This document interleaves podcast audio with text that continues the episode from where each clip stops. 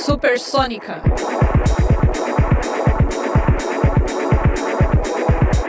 Olá pessoal, sejam bem-vindos ao primeiro episódio do programa Supersônica, onde iremos abordar as novidades do mundo da música. Hoje vamos falar sobre as mais ouvidas desse mês, os lançamentos e os shows que vão parar o Brasil, além de dar destaque para uma banda da região do ABC.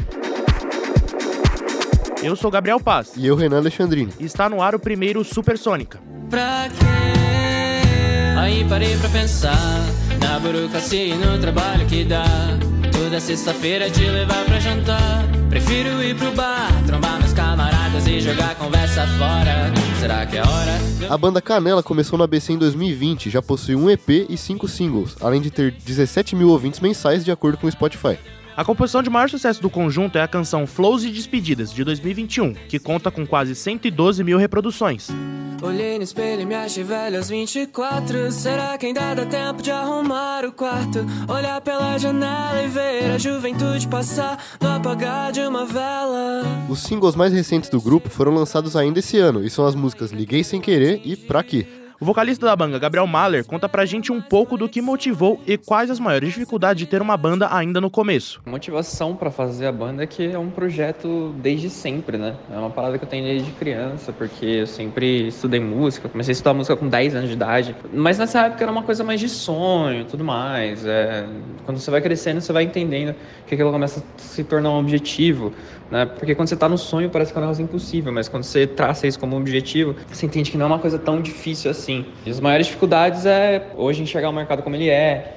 Trabalhar em grupo é muito difícil também, então a gente acaba é, tendo sempre que conversar para chegar em opiniões é, convergentes. A questão da gente ter um trabalho em paralelo também é complicada, mas o nosso foco é viver só disso e enquanto a gente estiver fazendo aqui, a gente vai correr o máximo para tentar fazer do melhor. O cantor também explica quais são as influências e como são feitas as composições de suas músicas. Normalmente as composições eu trago, ou eu faço, ou a gente faz em conjunto. É, eu trago alguma coisa, a gente vai bolando em conjunto, ou já trago alguma coisa pronta, já com melodia, é, harmonia e letra.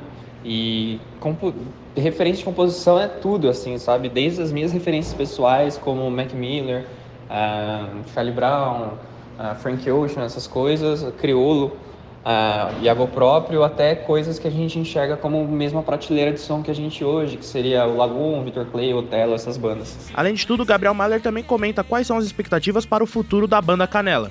Expectativa a gente tem muitas. É, a gente está começando agora um projeto com uma nova produtora que a gente começou no início do ano, a gente já lançou três singles, a gente tem um clipe já lançado que passou na MTV e também tem a questão de, de que a gente quer muito mais, para esse ano tem muito mais coisa, muito mais single.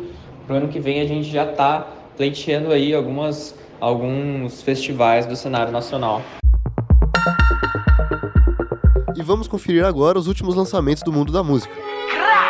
Na corrente meu relógio tem branco e rosé. Tudo um doce, uma bala de ver. Eu não vim da roça, eu vou vingar Os que me vingaram só pra fuder você. Desacredita, é só pagar pra ver. No dia 30 de maio, o músico brasileiro Matue publicou a música Conexões de Máfia A maior estreia de toda a sua carreira.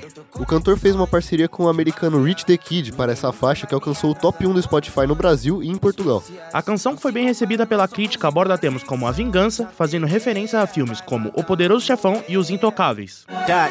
Uh, we gon' fuck up the world. Excuse me, but this that's your girl. Didn't mean to possess your girl. Baby, I'm high profile. Don't ever tell them you met me, girl. They gon' think that you rep me, girl. O rapper americano Kendrick Lamar recentemente levou ao público a música The Hillbillies, no dia 5 desse mês de junho. A obra também composta pelo artista Baby King teve uma ótima recepção pela crítica e aborda temas como o sucesso e a fama. Kendrick Lamar fez em maio um single com a Beyoncé intitulado de America Has a Problem, que já possui 33 milhões de reproduções no Spotify. A composição foi bem recebida pelos críticos e chegou na 38ª posição da Billboard. Me apaixonei por uma menina que tem 1,60m e uma tatuagem do seu ex.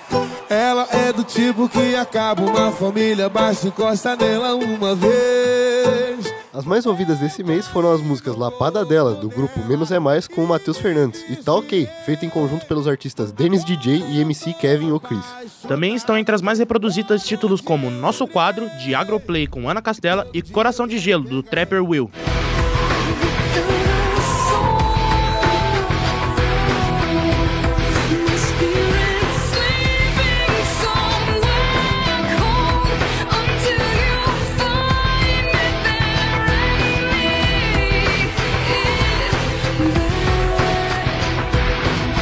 A banda americana Evanescence anuncia quatro shows no Brasil em outubro desse ano pela turnê sul-americana.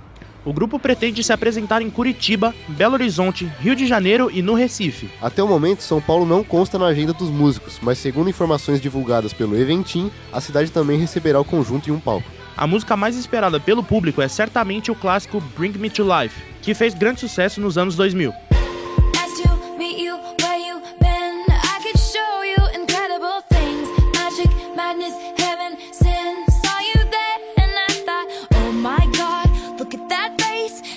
Look like my next mistake. Love's a game, wanna play. A cantora e compositora Taylor Swift revelou que fará shows extras da sua turnê The Eras Tour no Brasil. Isso porque os ingressos das três primeiras apresentações se esgotaram em menos de uma hora. A apresentação extra no Rio de Janeiro vai acontecer no dia 19 de novembro, e em São Paulo no dia 24 do mesmo mês. A entrada poderá ser comprada a partir das 10 da manhã do dia 22 de junho e será disponibilizada da mesma maneira que a dos outros shows da compositora. O assunto está em alta, já que muitos fãs da cantora chegaram a acampar na frente dos estádios que vão receber Taylor Swift para conseguir um ingresso na bilheteria física. Toda essa situação chegou a envolver a polícia para evitar brigas nos locais e, além disso, os cambistas estão vendendo ingressos por valores exorbitantes que chegaram a 12 mil reais.